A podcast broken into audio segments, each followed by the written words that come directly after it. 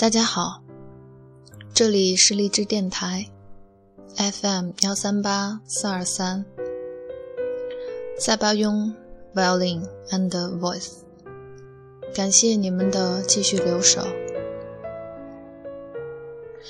今天为大家介绍一部巴赫的作品，名字叫做《哥德堡变奏曲》，作品演奏者是中国钢琴家朱晓梅。我将这部拍摄朱晓梅与巴赫姻缘的纪录片，以文字的形式复制了下来，分享给大家。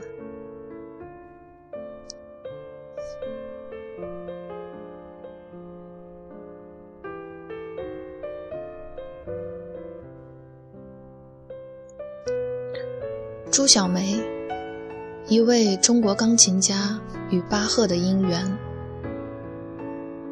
哥德堡变奏曲》在自然界中，我最爱山和水。中国画中的风景画也被称作山水画，好像“山水”这两个字概括了自然界全部的美。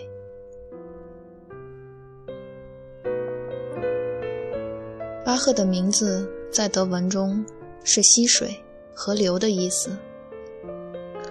他的音乐也像溪水一样，不舍昼夜，宁静的流淌。我想，这就是他的音乐既平静又深沉，而且感人的原因。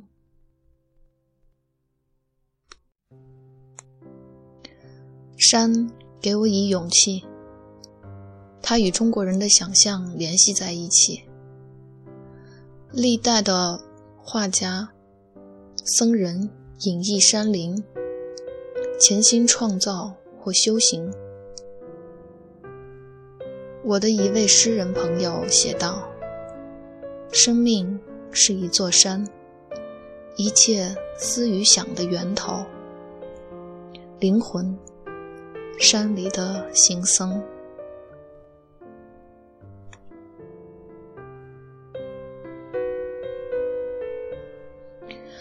哥德堡变奏曲》是巴赫最伟大的作品之一。三十年来，它伴随着我的生命，就像一个与我一起生活的人。它已成为我的一部分。我喜欢到这个山村来，在这所巴赫时代建造的房子里弹琴、工作。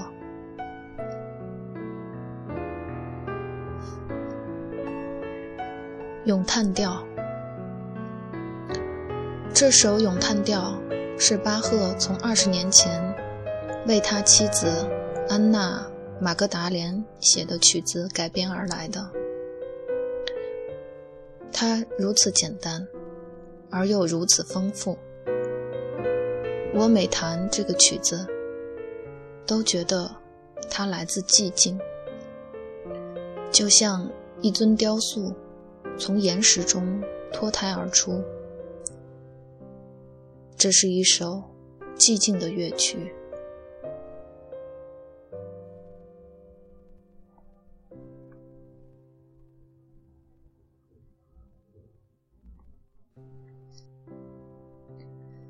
天下莫柔弱于水，而攻坚强者莫之能胜，以其无以易之。弱之胜强，柔之胜刚，故坚强者死之徒，柔弱者生之徒。对我而言，巴赫近似中国最伟大的哲学家老子。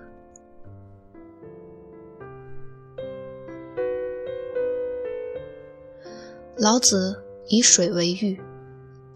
水周而复始的流逝，无所而不往。水性趋下居卑，善利万物，与世无争。然而，它可以穿透坚硬的岩石。水就是生命。哥德堡变奏曲的咏叹调亦是如此。它告诉我们，生命中的强者，莫若柔和。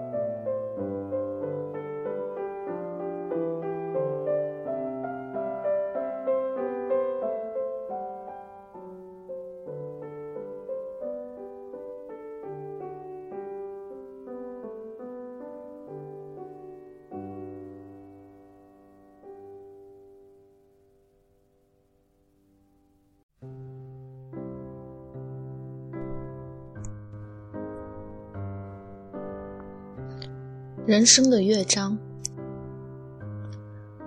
哥德堡变奏曲几乎表达了人的所有情感。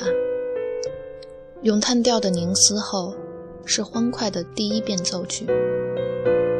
这个曲子，我弹得越来越自由，我越来越沉湎于多声部的对话。我现在的弹法是二十年前不敢想象的。变奏曲是一个令人陶醉的曲式。巴赫使一个主题变化多端，但万变不离其宗。一个变奏曲的主题好像一个人，一生不断成长、变化，但始终如一。对我而言，哥德堡变奏曲展示了人生的不同阶段。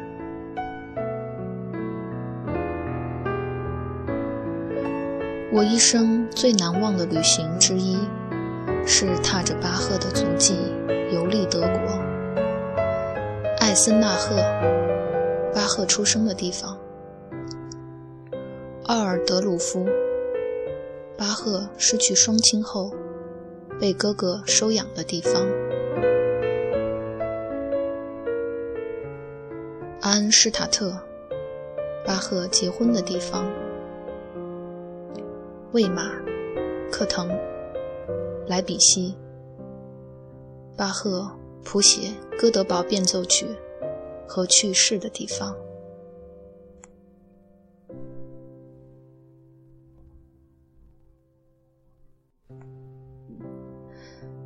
踏着巴赫的足迹旅行，就像回顾他的一生。很久以来，我常问自己。为什么《哥德堡变奏曲》能打动那么多听众？无论是在音乐厅，还是在学校、医院，甚至是在监狱里，其实原因很简单。在这部作品中，巴赫将生命谱写成乐曲，他的生命。我们的生命，每个人的生命，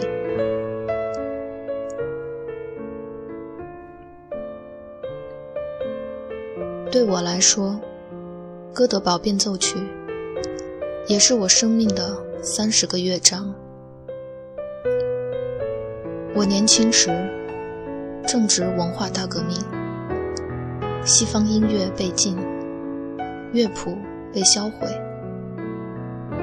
有一天，我得到了巴赫平均律的谱子，偷偷把它抄下来。这在当时是危险的。今天回想起来，能在那样的环境中认识巴赫，实在是太幸运了。巴赫自己不也是常常在夜里抄写那些？伟大作曲家的作品吗？